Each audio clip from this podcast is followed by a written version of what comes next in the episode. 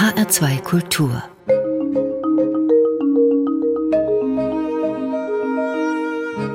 Hörbuchzeit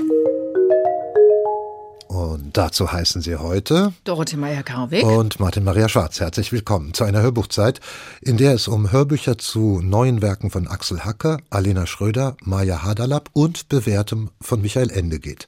Überwiegend bekannte bis berühmte Autoren also und bei den aufgezählten Namen ist auch wieder eine Kinder- bzw. Jugendhörbuchempfehlung mit dabei. Sie ahnen bestimmt schon, von welchem Namen ich spreche.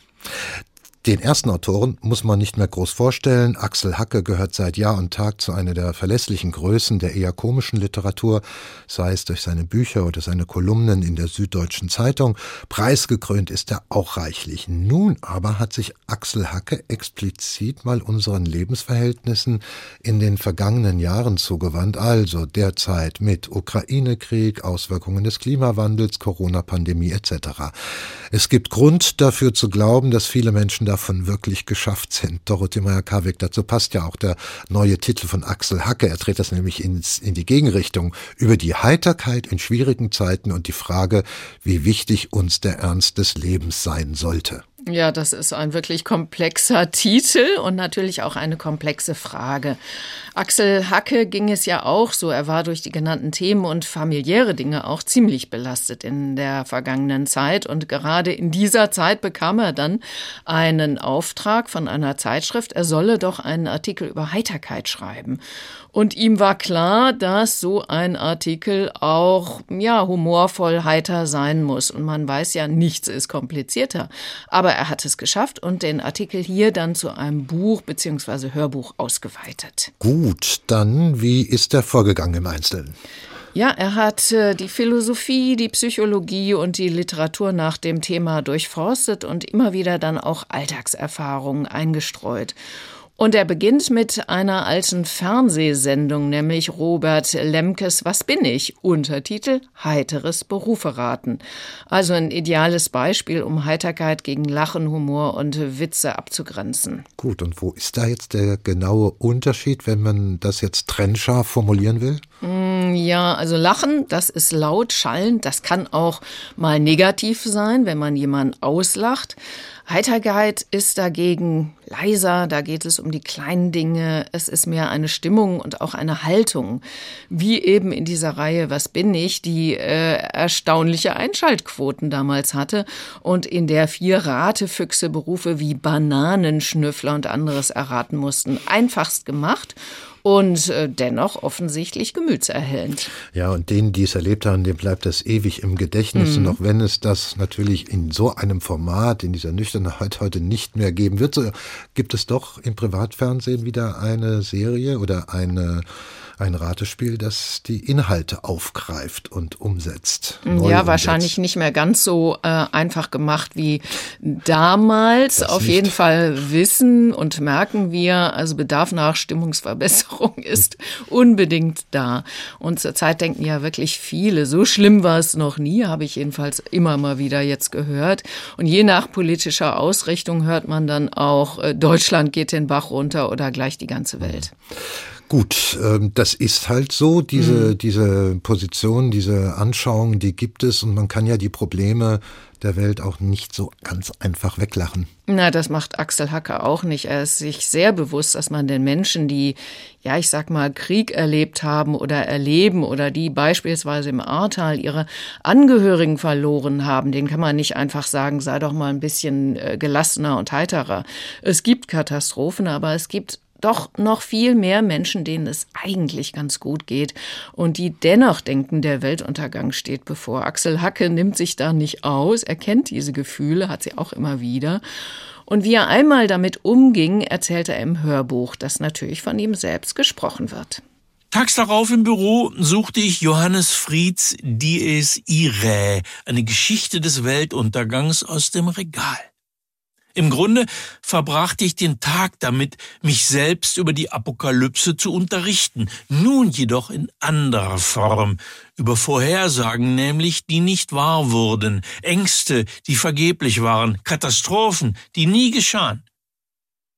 Das ist erstmal ganz tröstlich, zu verstehen, dass eine der wichtigsten Konstanten in der Geschichte der Menschheit der vergebliche Glaube an den Doomsday ist. In immer neu variierten Erzählungen, Prophezeiungen, Weissagungen, Romanen, Sachbüchern, Liedern, Gedichten. Dass wir also offensichtlich gar nicht anders können, als unser eigenes Verschwinden zu ahnen, es zu fantasieren und auszumalen. Es steckt uns in den Knochen. Über Jahrhunderte hinweg haben wir uns immer wieder das Armageddon vorgestellt, von Dürer bis Roland Emmerich, von Rubens bis Frank Schätzing, ein Erbe des Christentums, das lange nicht ohne Weltgericht auskam. Ich war also tags zuvor morgens aufrecht im Bett sitzend eine Art Opfer der menschlichen Mentalitätsgeschichte gewesen, ja, und das ist eine Erkenntnis dieses Hörbuchs. Katastrophenangst gehört offensichtlich zum Menschen dazu. Diese Erkenntnis kann zu größerer Gelassenheit führen und das ist natürlich die wichtige Voraussetzung für eine heitere Stimmung.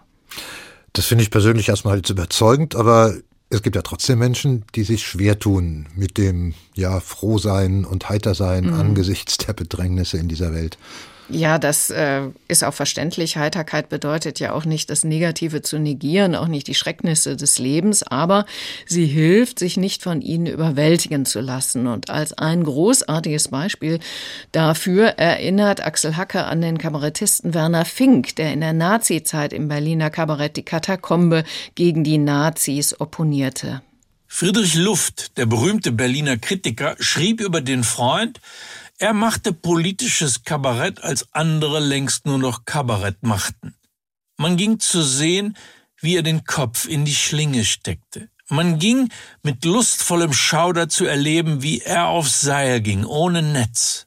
Er war darauf aus, den braunen Herrschenden ein Ärgernis zu sein und legte es darauf an, sich oben unbeliebt zu machen, während die Leute unten im Zuschauerraum lachten.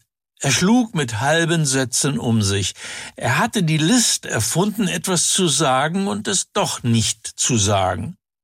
Und nie habe ich einen Menschen so guter Dinge in so mieser Lage gesehen. Seitdem verehre ich ihn. Sebastian Hafner nannte in seinen 1939 im Londoner Exil verfassten, aber erst 2000 aus dem Nachlass unter dem Titel Geschichte eines Deutschen veröffentlichten Erinnerungen an die Jahre 1914 bis 1933 die Katakombe den einzigen öffentlichen Ort in Deutschland, wo eine Art Widerstand geleistet wurde. Mutig, witzig und elegant. Über Fink schrieb er, sein innerstes Wesen war Harmlosigkeit und Liebenswürdigkeit. Sein Witz war sanft, tänzerisch und schwebend. Sein Hauptmittel der Doppelsinn und das Wortspiel, in dem er allmählich ein Virtuose wurde.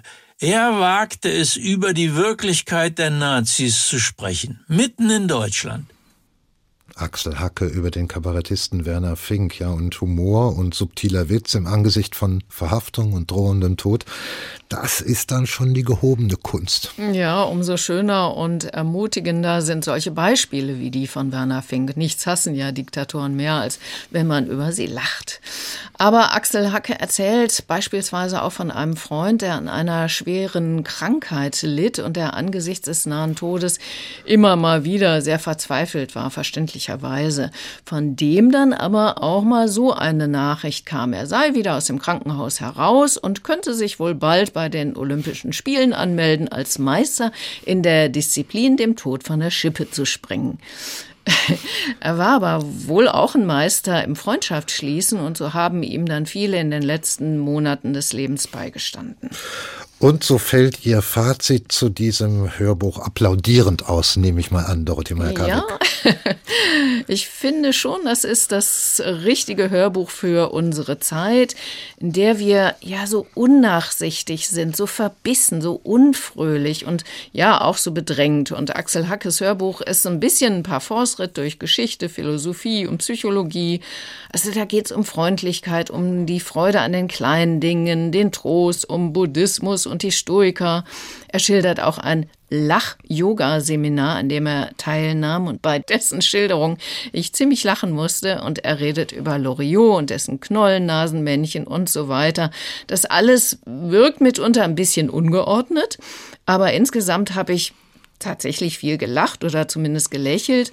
Es ist ein Hörbuch, das mich doch leicht beschwingt zurückgelassen hat. Und ich möchte es mir auch lieber vorlesen lassen, als es selbst zu lesen. Denn Axel Hackes Stimme gibt die Stimmung hier, finde ich, wunderbar vor. Also er liest schon sehr dezidiert, sehr druckvoll, dabei aber leicht ironisch und auch leicht melancholisch. Ich finde, ihm zuzuhören ist, als säße man bei einem guten alten Bekannten und das mag ich gern. Dankeschön, Dorothee Meyer-Karwig, für die Besprechung von Axel Hacke über die Heiterkeit in schwierigen Zeiten und die Frage, wie wichtig uns der Ernst des Lebens sein sollte. Das ist eine Autorenlesung, eine MP3-CD und sie umfasst fünf Stunden und elf Minuten, ist zum Preis von 20 Euro beim Verlag DAV erschienen. In der Hörbuchzeit in H2 Kultur kommen wir jetzt zu Alena Schröder. Ich gehe mal davon aus, dass nicht alle gleich wissen, wer sie ist, deswegen so viel mal vorweg. Sie ist eine freie Berliner Autorin, die unter anderem auch für die Brigitte oder das Süddeutsche Zeitung Magazin arbeitet und zusammen mit Till Räther für den Podcast Sexy und Bodenständig zuständig ist. Das ist ein Podcast, in dem sich die beiden über das Schreiben austauschen. Vielleicht einem ganz anderen oder größeren Publikum bekannt geworden ist Alena Schröder mit einem Roman, der einen sehr sperrigen Titel trägt. Junge Frau am Fenster stehend, Abendlicht, blaues Kleid. Wir haben das hier auch besprochen und es hatte Ihnen damals Dorothee Meyer-Karweg, glaube ich, sehr gefallen. Ja, genau. Darin ging es um eine Familiengeschichte, die mit der eines Bildes verquickt ist, das in der Nazizeit verschwand. Das Ganze war sehr spannend und auch, finde ich, sehr gut geschrieben. Und dieses Mal, worum geht es Ihnen? Bei euch ist es immer so unheimlich still, so der Titel. ja, das ist auch wieder eine Familiengeschichte über mehrere Generationen und wieder stehen Frauen im Mittelpunkt. Wenn das geschieht, hm. wenn das feststellbar ist, dann wird ein solches Buch oder ein solches Hörbuch dann auch gleich gerne in die Rubrik Frauenroman eingeordnet, auch wenn diese Klassifizierung heute eigentlich überholt sein sollte, oder? Ja, das ist so, aber es wäre auch zu kurz gegriffen. Es geht hier um die Veränderung der Gesellschaft von Frauen und Männern seit den 1950er Jahren bis 1989 und es geht um die Unterschiede zwischen Stadt und Land. Dann fangen wir doch gleich mal da an beim Schauplatz. Wo ist der Roman verortet? Also das Land, das ist ein Ort in der schwäbischen Provinz und die Stadt, damit ist Berlin-Kreuzberg gemeint. Und der Schwerpunkt liegt auf zwei Frauen, Mutter und Tochter, mit ihren familiären Hintergründen, die bis in die Nazizeit erzählt werden. Gut, dann haben wir klar schon mal eine spannende mhm. Zeit und viele gesellschaftliche Umbrüche, die in dieser Zeit stattgefunden haben, manchmal sogar sehr beschleunigt. Genau, der Roman beginnt damit, dass Silvia Borowski im Jahr 1999 1989, kurz vor dem Fall der Mauer, mit ihrem Baby Hanna aus einer WG in Berlin zurück zu ihrer Mutter nach Ildingen in die schwäbische Provinz fährt. Der Vater ist vor Jahren gestorben und auch zur Mutter hatte Silvia vor Jahren eigentlich den Kontakt abgebrochen. Aber jetzt mit einem unehelichen Kind von einem Mann, der nach der Schwangerschaft nichts mehr von ihr wissen will und recht desolaten Verhältnissen in der WG, braucht Silvia Sicherheit für sich und ihr Baby. Verständlich. Silvia hat ihrer Mutter aber gar nicht Bescheid gesagt, dass sie kommt. Ja, und dann steht sie vor dem Häuschen in Ildingen und traut sich erst gar nicht zu klingeln. Da hören wir rein, es liest Elisabeth Günther. Ein Schwall warmer Muttermilch ergoss sich aus Hannas Mund über Silvias Schulter und lief ihr unter ihrem T-Shirt langsam den Rücken runter, als sie schließlich doch die Klingel drückte. Erst hörte sie nichts außer dem Rauschen ihres Blutes in den Ohren und in der Ferne das spitze Jaulen einer Kreissäge. Dann hinter der Tür doch ein Schlurfen, ein gemurmeltes Moment, dann das Klackern von mehreren Sicherheitsschlössern. Ja, bitte. Im Türspalt sah Silvia ihre Mutter stehen. Eine gebückte Frau, die älter aussah als ihre 66 Jahre, die Haare zerzaust, die Brille fleckig, eine geblümte Bluse ungebügelt, im Blick ein einziges Fragezeichen. Silvia konnte nichts sagen, so perplex war sie. Sie hatte diesen Moment auf der Fahrt hierher im Kopf tausendmal durchgespielt, aber mit einem hatte sie nicht gerechnet, dass sich das Gesicht ihrer Mutter aufhellen würde, als sie sie erkannte. Nur für einen kurzen Moment. Dann hatte sich Evelyn wieder gefangen, straffte die Schultern, räusperte sich, öffnete die Tür schließlich ganz. Ah, du bist es. So, als wäre Silvia nur mal kurz weg gewesen. Gut, komm rein. Tja, und so landet Silvia mit Baby Hanna wieder im alten Kinderzimmer in der schwäbischen Provinz. Also eine überschwängliche Begrüßung von Mutter und Tochter ist es nicht, auch wenn es diesen einen kleinen Moment gibt, der da eben beschrieben worden ist. Ja. Aber sonst ist erstmal ähm, ja ein etwas befremdendes Verhältnis, oder? Ja, ja. Aber das Spannende an dem Roman ist, wie deren Verhältnis zueinander dann aufgerollt wird und dabei die jeweiligen Lebensumstände und gesellschaftlichen Verhältnisse erzählt werden. Also erzählt wird nun einerseits die Zeit von 1989, als äh, Silvia wieder bei ihrer Mutter aufschlägt sozusagen, dazwischen immer wieder eingeschoben, gibt es Rückblicke in die 50er bis 70er Jahre mit Mutter Evelyn im Mittelpunkt. Die ist als junge Frau nach dem Krieg bei der wohlhabenden Familie Borowski aufgenommen worden. Sie kann studieren und heiratet dann den Sohn Karl der Familie. Beide werden Ärzte am Krankenhaus. Doch als dann endlich ein Kind kommt, eben diese Silvia, muss Evelyn ihren Beruf aufgeben.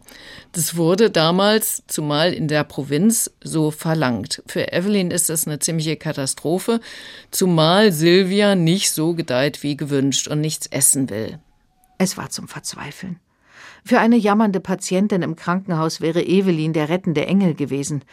Sie konnte spritzen, behandeln und verschreiben und in den meisten Fällen heilen, und wem das nicht half, wer dann noch jammerte, der war eher ein Fall für den Pfarrer oder den Psychiater. In keiner Sekunde ihrer Berufstätigkeit hatte sie sich so hilflos gefühlt wie mit ihrem leise vor sich hin greinenden Kind. Frau Doktor, es ist immer so still bei Ihnen, hatte die Hagerle von gegenüber gesagt, als sie eines Tages einfach vor der Tür gestanden hatte mit einem großen Topf Hühnersuppe. Da wollte ich mich mal erkundigen, ob alles in Ordnung ist. Man hört das Kind ja nie schreien. Am liebsten hätte sich Evelyn da der Nachbarin in Kittelschürze an den großen Busen geworfen, um in Tränen auszubrechen, weil sie so erschöpft war. Aber das ging natürlich nicht. Bei Hagerles waren vier Buben, die hörte man von früh bis spät brüllen, und Frau Hagerles schien niemals angestrengt davon zu sein. Sie kochte und bug, und manchmal wurde den Kindern der Hintern versohlt, wenn es zu wild zuging. Diese Blöße wollte Evelyn sich nicht geben. Sie hatte studiert, sie war vom Fach. Sie hatte in einem Kriegslazarett gearbeitet. Sie hatte in der Klinik jeden Tag Entscheidungen von großer Tragweite treffen und Hektik und Dringlichkeit aushalten müssen. Da würde es ihr doch wohl möglich sein, mit einem einzigen Kind fertig zu werden. Ja, aber das fällt ihr schwer. Und jetzt ist Evelyn zwar weiter noch Frau Doktor, aber eigentlich nur noch, weil sie mit einem Doktor verheiratet mhm. ist. Und wenn man genau hingehört hat, dann hat Elisabeth Günther hier an einer Stelle zumindest ein Bissal geschwebelt. Ja. Äh, zieht sich das durch, das ganze Hörbuch? Naja, also äh, eigentlich ist es in Hochdeutsch geschrieben und wird dann auch so gesprochen. Aber ja, bei den Menschen aus der Provinz, da äh, schlägt das manchmal durch. Und ich finde, sie, es klingt zumindest ganz gut, auch wenn ich es nun wirklich nicht beurteilen kann. Ich komme nicht von dort. Aber insgesamt habe ich Elisabeth Günther sehr gern zugehört. Sie geht sehr gut, finde ich, in die Stimmung rein, klingt mal sehr weich und dann wieder so zupackend. Auf jeden Fall ist da für mich nichts Rührseliges dabei. Sie hat die Zügel insgesamt fest in der Hand beim Lesen. Das hat mir außerordentlich gut gefallen. Hm. Und trifft dieses Urteil über die Sprecherin auch auf den Roman insgesamt zu? Ja, also es gibt so Romane, die mich ganz schnell gefangen nehmen und dieser gehört unbedingt dazu. Also wie dieses Leben von Evelyn Berlin, in diesem kleinen Ort im Schwäbischen beschrieben wird, wo man sich kümmert, aber wo auch jeder den anderen beobachtet, wo jedes Anderssein argwöhnisch beäugt wird, wo Frauen nur sehr beschränkte Rollen zugebilligt werden. Das finde ich außerordentlich gut und packend erzählt. Und dann stehen zwar die beiden Frauen, Mutter und Tochter im Mittelpunkt, aber es gibt noch viele andere Figuren, deren Leben kürzer, aber dann doch sehr prägnant und auch sehr glaubhaft geschildert wird. Von Silvias Vater Karl mit seinen Kriegstraumata, über dessen Schwester Betty, die vergeblich versucht, so ihren Lebensweg zu finden, über den geheimnisvollen Georg, der die Familie Borowski fast sprengt. Gibt's noch einen schwulen Nachbarsjungen, der das in der schwäbischen Provinz nicht ausleben kann.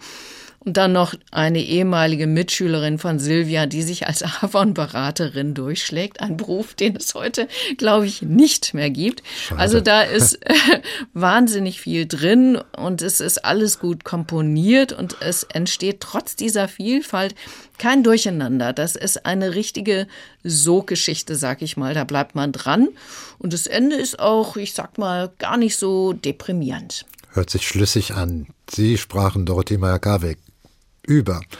Alena Schröder, bei euch ist es immer so unheimlich still. Die ungekürzte Lesung von Elisabeth Günther, die gibt es bei Hörbuch Hamburg. Zwei MP3-CDs sind das, neun Stunden Hörzeit und dieses Hörbuch kostet 24 Euro. Und in der Hörbuchzeit geht es weiter mit einer Empfehlung in eigener Sache. Nachtfrauen, darum geht es jetzt. Nachtfrauen heißt der neue Roman von Maya Hadalab. Es ist der erste Roman der Bachmann-Preisträgerin des Jahres 2011, der jetzt im Surkamp Verlag erscheint. Er ist aktuell für den österreichischen Buchpreis nominiert. Das Buch der Kärntner Slowenin zählt zum Auftritt des Gastlandes Slowenien auf der diesjährigen 75. Frankfurter Buchmesse und es ist in HR2 Kultur pünktlich zur Eröffnung der Buchmesse ab dem 17. Oktober als Fortsetzungslesung zu hören. HR2 hat die Hörfassung des Romans in einer Kooperation mit SWR2 und der Audioverlag produziert, als ungekürzte Lesung mit den Schauspielerinnen Petra Morset und Gertrud Roll. Unsere Lesungsredakteurin Julika Tillmanns stellt die Produktion vor. Nachtfrauen erzählt vom ländlichen Raum in Südkärnten, von der slowenischen Minderheit dort und dem Leben an einer Grenze, die nicht nur die Länder Österreich und Slowenien trennte, sondern über viele Jahre auch die Systeme. Dort also lebt die alte Annie, die zunehmend gebrechlich wird und nun auch noch aus dem Häuschen ausziehen soll, in dem sie vor Jahrzehnten als Fabrikarbeiterin mit ihren zwei kleinen Kindern Obdach gefunden hat. Sie soll ins Altenheim. Mira, ihre Tochter, ist aus Wien gekommen und bringt Annie die heikle Botschaft bei. Den Auszug werde ich nicht mehr erleben, sagte Annie nach einer Weile. Von mir aus soll mich der Tod holen. Red nicht zu Mama. Mira berührte Mutters Hand, die auf dem Tisch lag. Sie erschrak, wie zart sich der Handrücken anfühlte. Ich habe ihn ganz anders in Erinnerung. Unnahbar und kalt, dachte sie. Die folgenden Wochen werden zu einer Zeit der Annäherung zwischen Mutter und Tochter. Mira hatte sich mit Anfang 20 emanzipiert, war der dörflichen Enge entflohen und doch hatte sie das schlechte Gewissen in Wien nie ganz losgelassen. So beschäftigte sie sich als Studentin der Soziologie mit der sozialen Lage von ungelernten Arbeiterinnen und den Problemen der Kärntner Slowenen. Ihr erlerntes Wissen begleitet sie nun bei dem Ausflug in die Heimat. An den Nebentischen wurde Slowenisch gesprochen was Mira behagte. Sie konnte sich noch an die Jahre erinnern, in denen man in der Öffentlichkeit in dieser Sprache nur geflüstert hatte, um kein Aufsehen zu erregen. In Kärnten konnte man sich nach den beiden Weltkriegen nur schwer mit der Existenz der slowenischen Volksgruppe abfinden und empfand es als besondere Zumutung, der Minderheit die ihnen zustehenden und zugesagten Schutzrechte zu gewähren. In den Gesprächen zwischen Mutter und Tochter brechen nun aber vor allem familiäre Traumata auf, die lange Jahre verdrängt waren. Bei einem Besuch der Familiengräber wird Mira an den frühen Tod des Vaters erinnert. Ein Baum hatte ihn erschlagen, als ihm die kleine Mira die Jause in den Wald trug.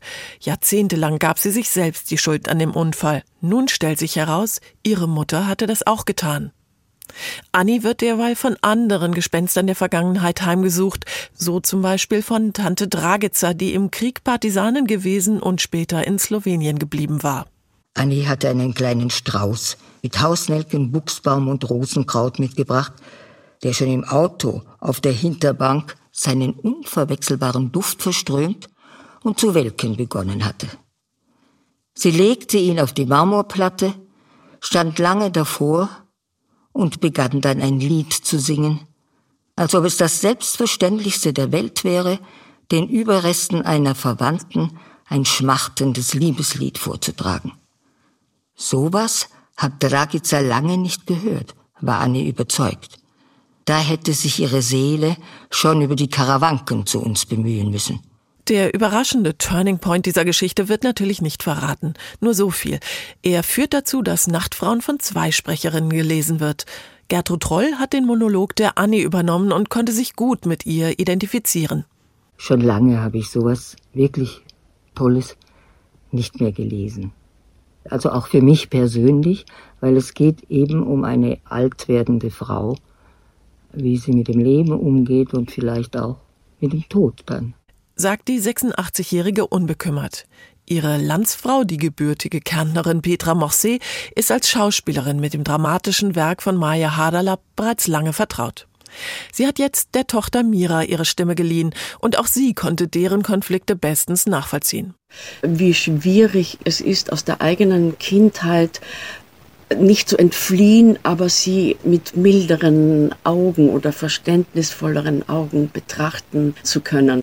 Es sind diese Herausforderungen, denen wir uns alle irgendwann stellen müssen und die damit verbundenen allgemein menschlichen Gefühle, die dieses Hörerlebnis in der Regie von Marlene Breuer im Kern ausmachen. Und nebenbei taucht man ein in die wechselvolle Geschichte einer Region, deren Konflikte viel zu wenig bekannt sind.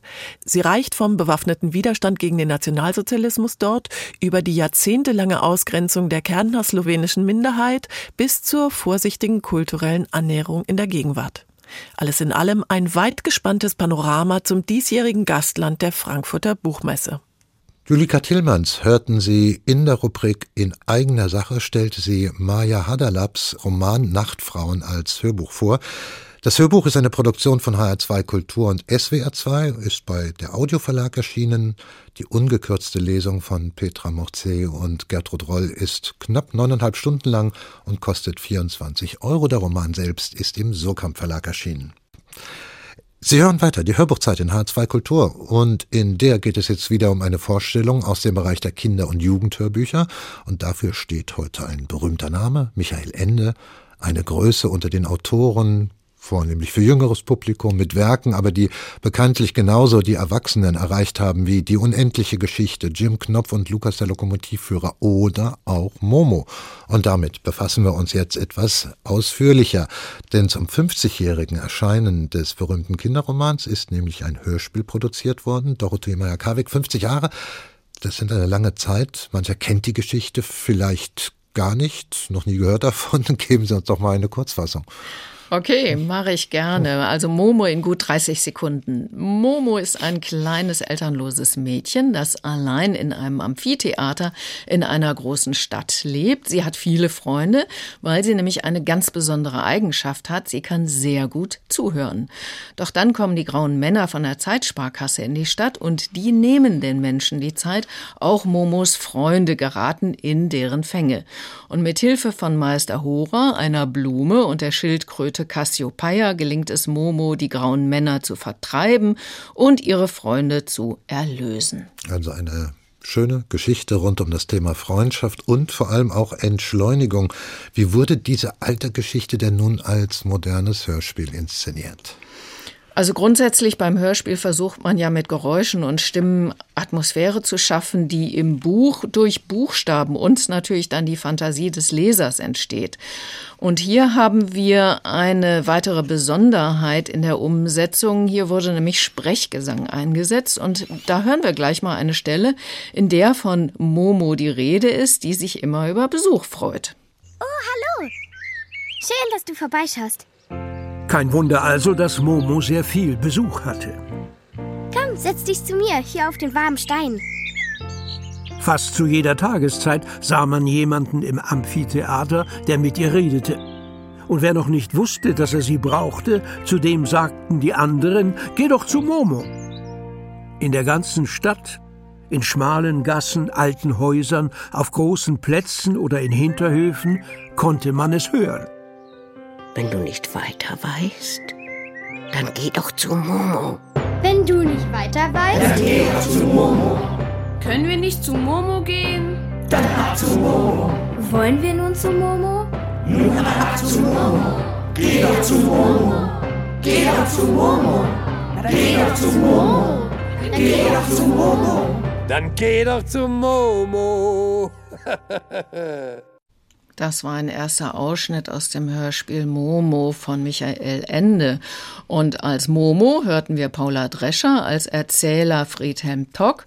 Und dann waren noch dabei die Kinder vom Chorus Darstellendes Spiel des Rosa-Luxemburg-Gymnasiums Berlin.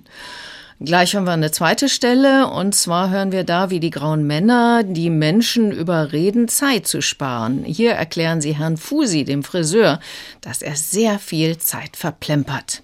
Sie leben allein mit ihrer alten Mutter, wie wir wissen. Täglich widmen sie der alten Frau eine volle Stunde. Ja. Das heißt, sie sitzen bei ihr und sprechen mit ihr, obgleich sie taub ist und sie kaum noch hört. Aber. Ferner haben sie überflüssigerweise einen Wellensittich, dessen Pflege sie täglich eine Viertelstunde kostet. Aber er braucht doch was zu essen und der Käfig. Unterbrechen Sie mich nicht. Äh, nein, natürlich nicht. Wir wissen ferner, dass Sie einmal wöchentlich ins Kino gehen, Mitglied in einem Gesangsverein sind, sich mit Freunden treffen Ja. oder manchmal sogar ein Buch lesen.